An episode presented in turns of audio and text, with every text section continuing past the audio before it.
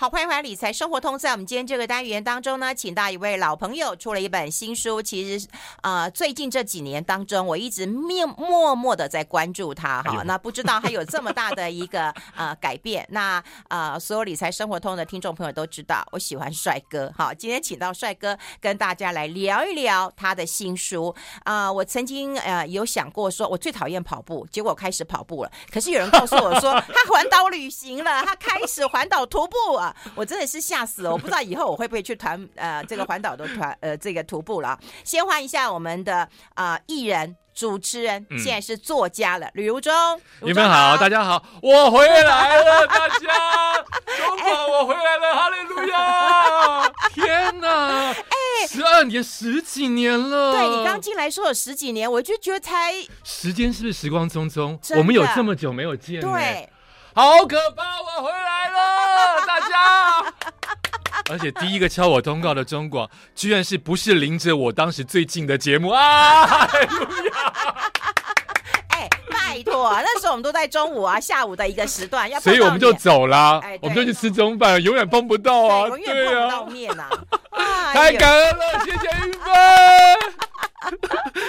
其实我们刚才开麦之前一直在聊天，太好笑了。聊天一直在聊天，太好笑了。哎呦，对对对。哎，其实有一段时间没有你的消息哦，对不对？那时候知道你有在呃主持很多电视的啦、广播的这个节目啊，是。然后后来就知道要照顾家里，对不对？呃，时间的人生的历程都一段一段的。对，我比较没有去计划未来的人，看起来像个好学生，但我不太计划未来，所以当下有什么我就接什么。嗯，所以我们有十二年没有见面。那我的快快的讲我的历程，就是离开了中广之后，因为当时以为会一辈子做广播，嗯，我就是认为我是个公务员，嗯，却没有想到离开了之后，哇，我要开始面对我的人生第一个大挑战，就是不做广播没有固定薪水，我要干嘛？所以我马上转活动主持人，嗯，好。转了活动主持人，大概转了啊，以这样来算，应该是八年到九年的时间。嗯嗯、那做还有一点点小小的成绩。那做完了以后，发现疫情来了，糟糕啊！疫情这三年活动是零，对，没完全没有线下活动。尤其是第一二年，嗯、第一年是莫名其妙被砍掉之后，第二年就觉得应该复苏了吧，嗯、还是临时告诉你被砍掉，所以有两年到两年半的时间是几乎没有收入。嗯，那那个时候这个最最最直接的感觉就是。我在干嘛？我我这么多的传播经验、说故事的经历，怎么会到一个通告都没有啊？哎，有一天呢，我就开始，大概是在。大年初七，嗯，二零二一年大年初七，嗯，那我每一年的大年初七都在某一个大企业做团拜的主持人，做十几年了，哇，他是我固定的第一个通告，每年的开春的第一个通告，嗯，可他已经连续取消两年了，嗯，所以我就忽然不知道自己要干嘛，我就失眠了，就是啊，已经取消了一整年的通告都没有，现在迈入第二年，我在干嘛呢？所以我在三点半到三点四十五清晨我就失眠，嗯，失眠了之后我就开始打包行李，完全不知道干嘛，我就开始打包行李。嗯，打包一背上来，我就往外走，嗯，就开始徒步环岛了。哇，哎，完全没有计划，这不像好学生的做法啊。所以就是走出去，这是我人生一大转变。我这么主持活动、做广播都这么做功课的人，我没有做功课，哎，嗯，我就往外走了。嗯，啊，这是一个太特别的人生经历，所以出了这本书。对，你猜出这本书，就是走出去才知道怎么继续前进。不走出去，我真的不知道我下一步要干什么。不走出去，我不知道我会环岛。嗯，完全都没有概念什么是环岛，所以完全都没有这样的一个念头过。你要说是因为我出书的时候往回看，以及我在书里面提到我大概走到了屏东的时候，我忽然出现一个画面。嗯，这个画面跟中广有关系。嗯，好，我离开中广的时候，当天第二天其实是非常的。伤心的，因为我觉得我会做一辈子的广播，我居然离开了中广，嗯、所以我去垦丁的大饭店里面去度假三天，就是放空，不想听广播。我我人生不知道下一步要做什么。嗯、那我在刚去从高雄往屏东肯定的方向，只有一条大公路。那那条公路上，我在坐巴士，他们接驳车的时候，我看到一个年轻人，这都是事后想的。我现当时没有想到，嗯、我看到一个年轻人，带大学生，全身晒得很焦黑，嗯，他穿了一个吊嘎，嗯，排了一个大的三甲板。嗯，上面写徒步环岛。嗯，我那时候觉得好好笑，为什么要做这种事情？你在干嘛？啊，晒成这个样子，我在吹冷气，你在干嘛？我不知道什么叫徒步环岛这四个字。嗯，然后我进去做完了 SPA 出来，大概晚上的傍晚八六点，呃，我五到六点走出来的时候，去外面的隔壁城镇去吃晚餐，这个人还在路上。哇，我两次经过他。嗯，这个画面居然在我写书的时候出来了，嗯、以及我在真正在走到屏东那一段要进垦丁的那一段路，我会想到这件事情说，说都有原因。你觉得什么事能发生，都有他可以去想象的原因。为什么这件事情影响到？我觉得这个人神经病，但我在做这个神经病的事情，我就是那个人。哎，为什么要那个写上那个徒步环岛啊？我有看过，我在路上。嗯、可是我跟你讲，可能是女生吧，我们就比较那个友善，就说加油。对对对对对对对，对，你一定有什么梦想要去达成。他有几种，你们都比较冷漠啊。呃，应该是这样说。如果我们做徒步环岛，我的想法是一定要挂牌子。不不不不，他是让别人知道，我们万一走错路或打扰到你，请你原谅我。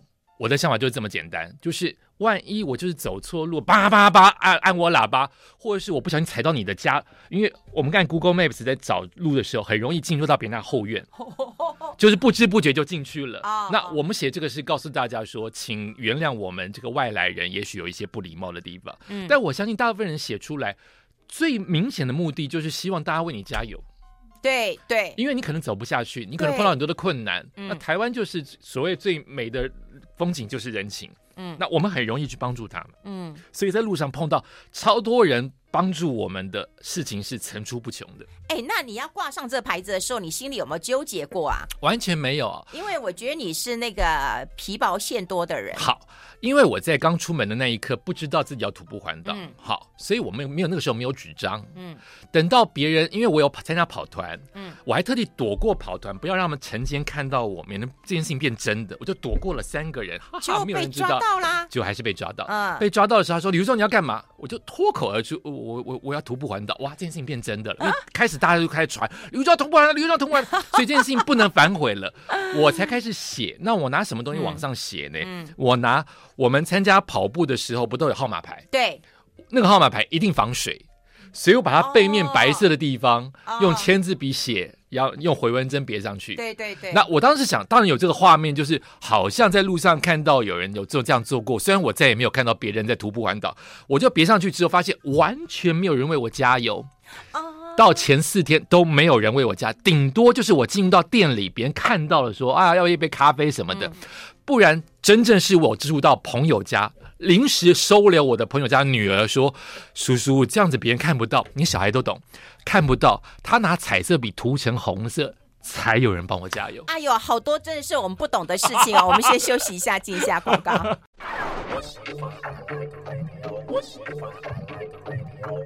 好，我们持续跟吕如中来分享他的新书啊，走出去才知道怎么继续前进。这是四十五天一千一百六十六公里的徒步的环岛旅行啊！嗯、我觉得也不能够讲旅行，但有些很开心的事情，可是也碰到一些很痛苦的事情啊，脚很痛啊，是就是脚很痛啊。那时候没有纠结说我不走了，反正也没人知道。真的，我目前还有替自己小小的骄傲的部分，就是我虽然脑子里会晃出不要走这件事情，但我没有真正的放弃。的念头出现，嗯，嗯呃，我痛到第十天，因为我认为我全身上下最厉害的运动叫做散步，那别人就觉得笑死了，这么厉害厉害的怎么运动叫做散步？啊、对我来说，每一天走、欸、每天散步几十公里，那哪是散步二三十公里耶？就是走，在我之前，每一天大概就是五五五千步到一万步是很容易的事情，对我来说。哦，所以我、啊、真是有运动底子啊！所以我就认为我应该没有问题，但我没有想，我第一天从新北走到中立的时候，嗯嗯、我就认为哇，太棒了！我早上五点半开始走，现在才一点半，我走到了中里，可以睡个午觉。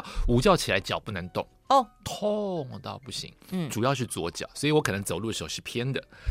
痛到第九、第十天，第十天是一个我的超级撞墙期，就是以前可能只要休息半小时，嗯，十五分钟就可以再往下走，啊，这次是走一步休息一步，嗯，那真的是没有办法走，就是休息。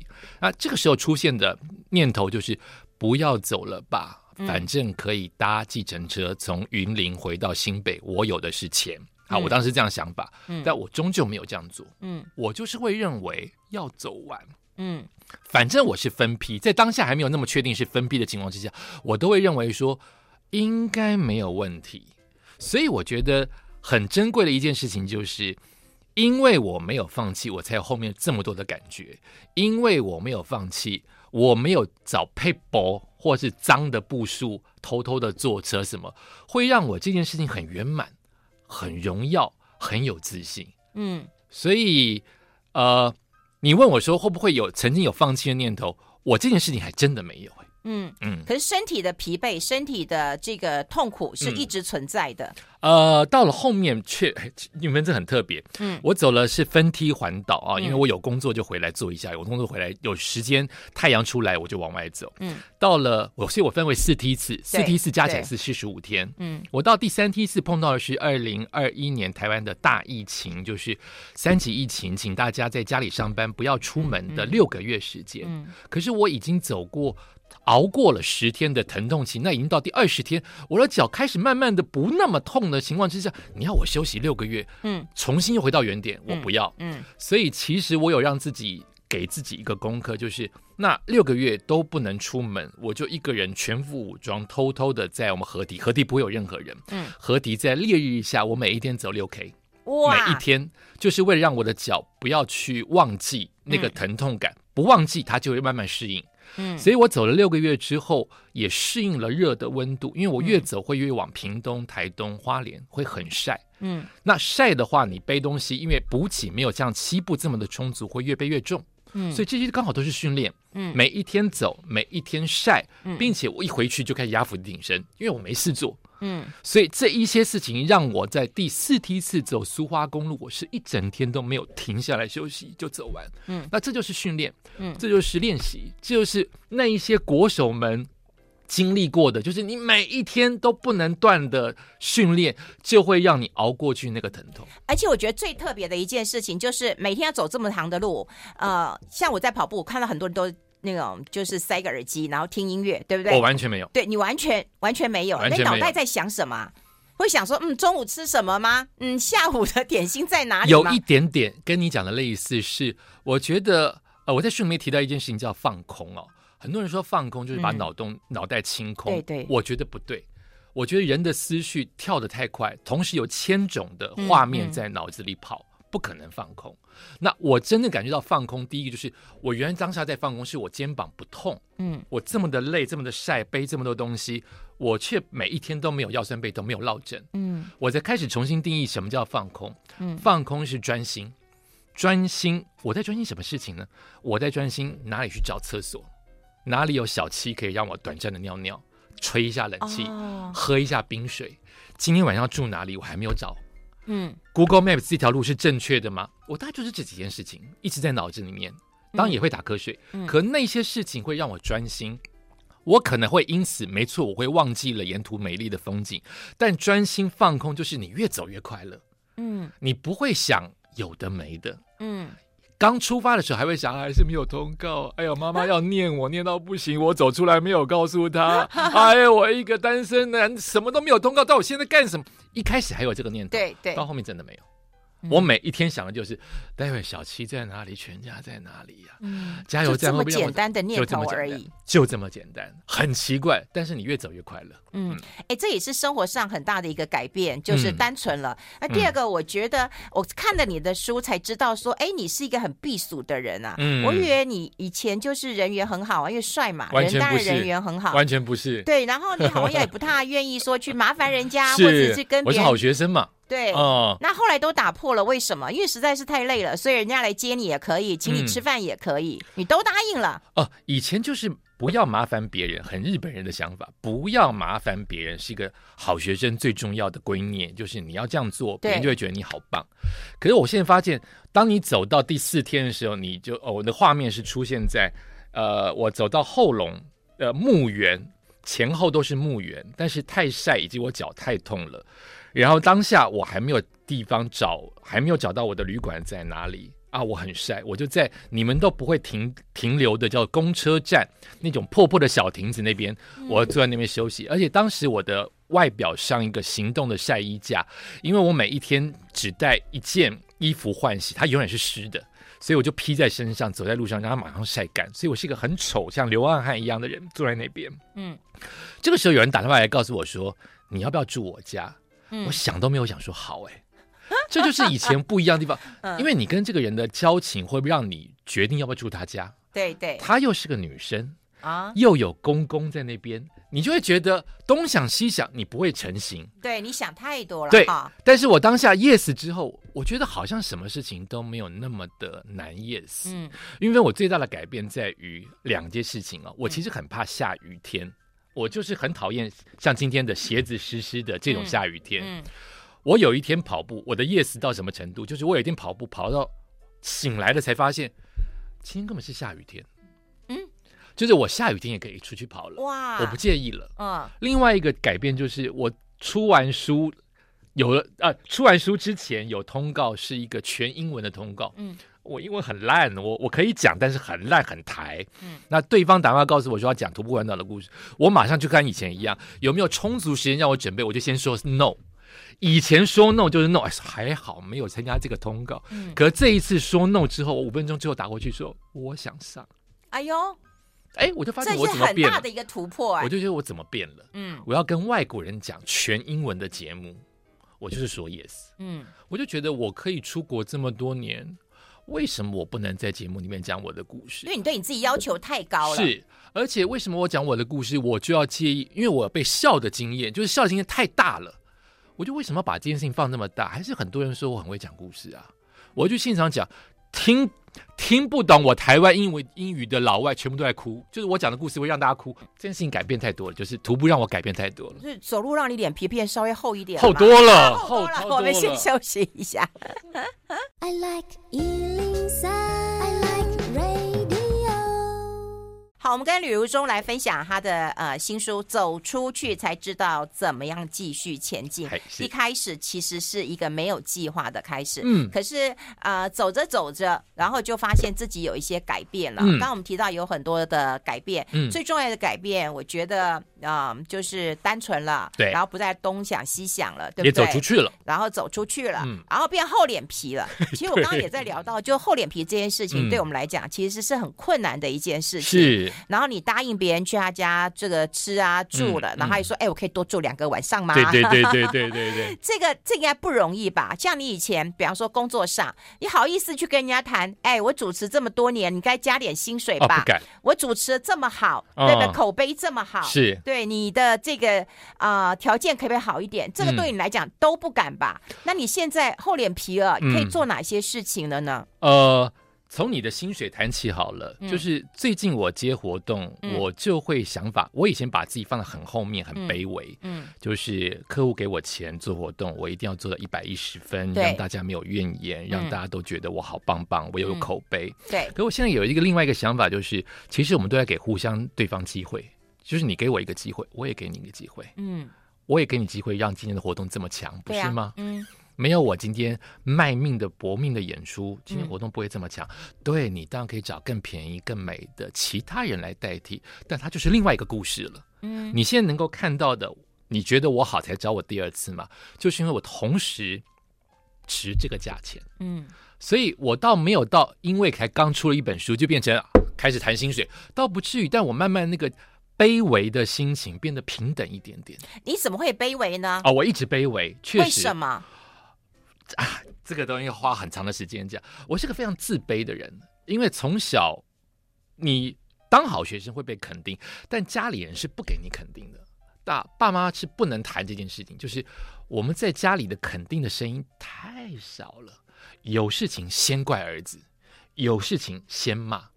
举个例子，我才刚刚收到简讯，我的姐姐今带我妈妈去看病，妈妈不好意思啊，再次出卖你，带我妈妈去看病。对方医院开错了药水，哇！妈妈点的时候，医生先骂妈妈说：“你看，你们都不对药单。要是台湾人，一定说你们怎么可以给我们要错了药水？对呀，你给错药水。对呀，药师也错了，医生也错。可是医生会先说，因为老人家嘛，你怎么不看药单？老人家怎么看？怎么看得懂？对，所以老人家就觉得权威，这就是我们家医生说你都没看，好棒哦！回家骂姐姐，哎呦，你看。你都没看，你都没有看，都是你叫你不要迟到，跟迟到有什么关系？哦，乱讲，就是我们家人习惯先怪自己人，啊，这其实让我们这些好学生更没有安全感，更自卑。那每一次我说自卑，在综艺节目提的时候，变成一个很严肃的话题，所以我后来就不上综艺节目了，因为这就是我。你你可能不喜欢我，没有办法。你看我现在敢讲，以前不敢。你可能不喜欢我，没有办法。可这就是我的生长环境，我是一个被压抑的。成长的孩子，看起来风风光光，个子这么高，但我是超级没有信心。所以在客户面前，我都会认为你们给我这么多钱哦，来主持哦，好棒棒哦，你们都是权威，我放我自己很后面。嗯，那一直有这个问题存在。嗯，那现在有改变了吗？现在因为我觉得是因为年纪，年纪开始让你比较能够说话像个人。哦，可是后辈也在追呀，后辈也在追。的 YouTuber，年轻的网红确实确实确实，而且年轻的人他不走好学生这一套，他是另外一套的价值观，嗯，所以你就是要，呃，我我写书有一个最大的最大的棒的地方，就是我慢慢的肯定我有我的自己的样子，我有我自己的市场，旅游中其实你没有这么糟糕。哦。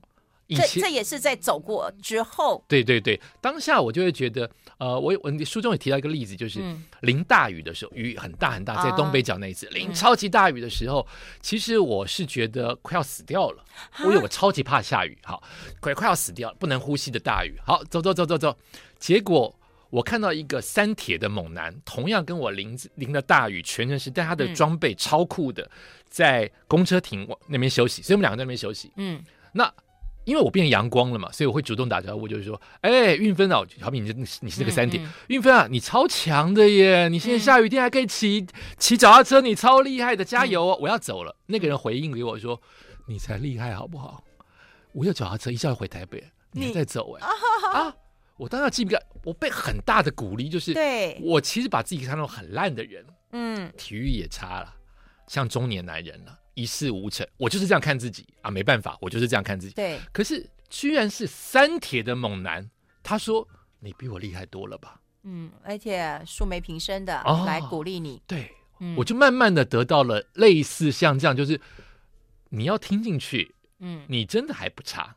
哇，以前真的听不进去。哎、欸，那我觉得你这也很奇怪，人家给你玉米你还不收，人家 还要转个弯，没有没有没有没有才会收到。我们先休息一下，待会分享。大误会，大误会。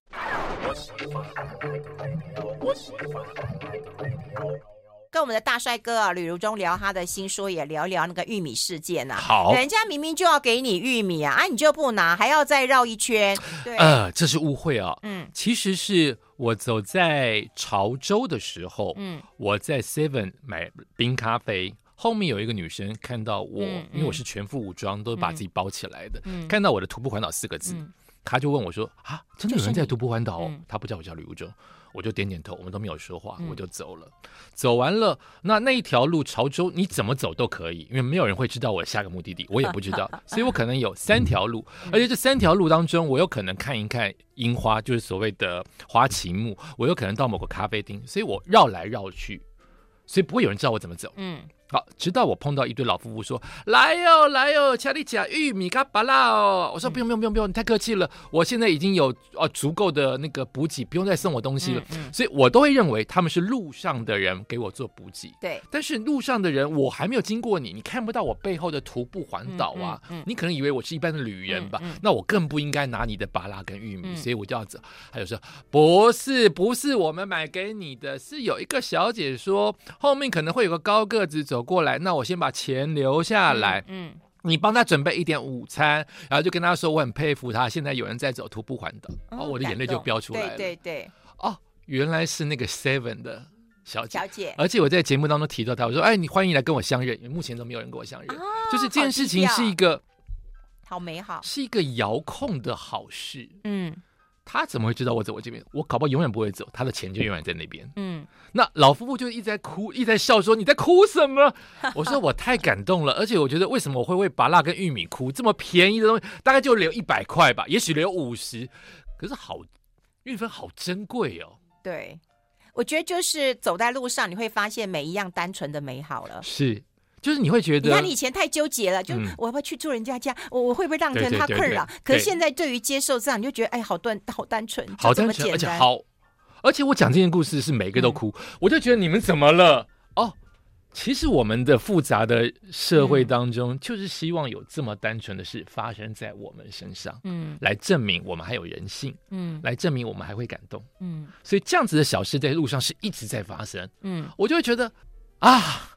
好棒哦！能走出去这件事情是一件超棒的事情啊，哎，那你现在还会？啊、你现在还会认为你现在是神经病吗？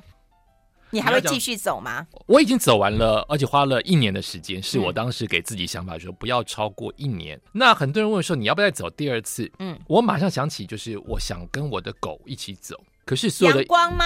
啊、呃，没有，现在是另外一只狗，我的狗叫叫 Fish，我、哦、会游泳啊，对。可是我现在的兽医们都认为狗不适合长途旅游啊，脚掌会受伤。嗯，所以我目前觉得最美好的在书里，它会不会有下一次行程我不知道，但是不把它排除在可能再走一次，因为我在走第一次的时候其实是没有心没有时间在欣赏风景，因为我都是看 Google Maps，它是以最短的距离，然后我不走任何的观光景点，嗯，所以我没有在玩。我每一天像苦行僧一般，嗯，走完，想吃哪里住哪里，想吹冷气，想不要这么想，想到都是这些。如果我下一次走，我希望我能够真正的去看一看当地的风景。好惭愧哦，走了一圈我却没有那么看风景，嗯，都是在为了活下去才走这一段路。嗯，那现在如果有下一次的行程再走一遍，我希望能够真正的看一看啊，这边树啊，这边花呀，这边大概是这个方向。我看你这本书，唯一让我哭的就是阳光。是哦，对，就是每一个人看的都不一样。对。哦，对，就是如果我我看到那一段的时候，我忽然想到，如果全世界都遗忘你的话，嗯，你真心对待的狗狗，它没有忘记你。好，阳光是我在二零一四年，因为他生病啊，因为他的脚外八，走坐在我们家的抛光石英砖，一直外八，然后一直有吃便便的习惯。那总而言之，我找到一个哥哥级的人物，他家就是大草原，他在垦丁有一座山，所以阳光可以努力的去跑。所以我把阳光送走的那一天下着雨啊，他的很像电影烟雨蒙蒙一般。这只阳光居然是臭脸。就是他知道他被送走，太奇怪了。他知道他被送走啊，这是我最后留他的印象。我哭到不行，把他留在垦丁。第二年我来看他的时候，我发现他很适合活下去。他懂得看脸色，因为主人在的时候，他就是主人的狗，很明显很乖。但我跟主人建议说，我带他出去遛一遛。他已经家里是山了，所以他不用往外遛。所以我往带出去的时候，他马上变成我的狗，开始咬我，开始冲什么，就是变成我的狗了啊！我那时候对他还有。眷恋，送回去。这次我觉得我算是给他，哎呀，这次我觉得我算是给他一个 ending 啊，因为我再去看他的时候，嗯、纯粹是因为我在屏东，嗯、我觉得那么近，看看他，他已经变成一只老狗了。嗯、然后我去看他的时候，我发现他第一个，他听得出来我的声音的时候，还是跑到我这边来，可是行动迟缓，他就是一只老狗。他跑到我这边来，他也没有开始变成两面人，他不会变成。狗的呃，新主人面前一个样子，我面前他就是缓缓的，因为他已经变老了。那我带他出去的时候，他仍然是非常非常的高兴。嗯、那我最感动的画面是我送他回他的新主人家的时候，很明显我有拍影片拍出来，这只狗就是在主人面前，你要知道我的那个铁门要关的时候，他特地绕出来看我的车，看一看我再离开。嗯、我觉得这件事情对我来说圆满了，因为我那种舍不得的感觉变少了。嗯，我觉得这是他的狗，他已经有一个全新的生活。嗯，然后他在垦丁也过得很好。嗯，那把这本书也当做是跟他的一个小结尾，也不用，也可以不用再去看。当然，如果我就在附近的话，我愿意去看他。但是现在也当做一个一个小小的结尾，就是我们有缘分。你如果有记得我的话，就想一下我；你不记得我也没关系，因为你现在生活绝对比你在台北来的好。嗯嗯。那那这一段是我觉得我最感动的。干杯！啊！哎，那如果想要环岛这个徒步环岛的人，嗯、你会建议他？我觉得这样分段，我觉得挺好的。嗯嗯呃，我觉得第一就是不要把走出去想的太难，但它也绝对不简单。嗯，你用走路的走一圈，嗯，其实有它的难度。嗯、但如果你一直在家里想象，那个想象会比你真正走在路上来的恐怖的多。因为你走在路上会一直在想办法解决问题。嗯，走在苏花公路，你知道不要停留太久，要躲车，要防雨，要防晒，你会一直在解决问题。可是你在家里就会觉得好恐怖哦，走那边好寂寞，这个会让你走不出去。这是我的第一个建议，就是走出去没有你想象中的难，想象比较难。好，这是第一个。嗯，第二个，分批绝对好，因为我们现在每个人都有自己的家累，有自己的小孩，有自己的宠物，有自己的爸妈，你没有办法。谁可以花一天到四十五天把台湾走完？大部分都是工作刚好在转换的时候，这样子的人，他们去走，走在路上我碰到很多这样的人，所以有个新的生命啊，新的生活，他刚好有这个家，不然本来就是应该分批。嗯，我到现在还有一些。远的朋友跟远的亲戚，他们是一天一天走，每一个礼拜走一次哦。所以你可以用自己的方法把台湾像拼图一般拼完，也不必一定要着重于再去顺时针逆时针，你照自己的心里的声音走完就对了。哦，好，我们今天呢，很谢谢吕如中到我们的节目现场，也真的好久不见，谢谢了，对，常常回来，然后我们还把这本书贴在粉丝团当中，跟大家来做一个分享，谢谢如中，谢谢，期待下一次再见，拜拜。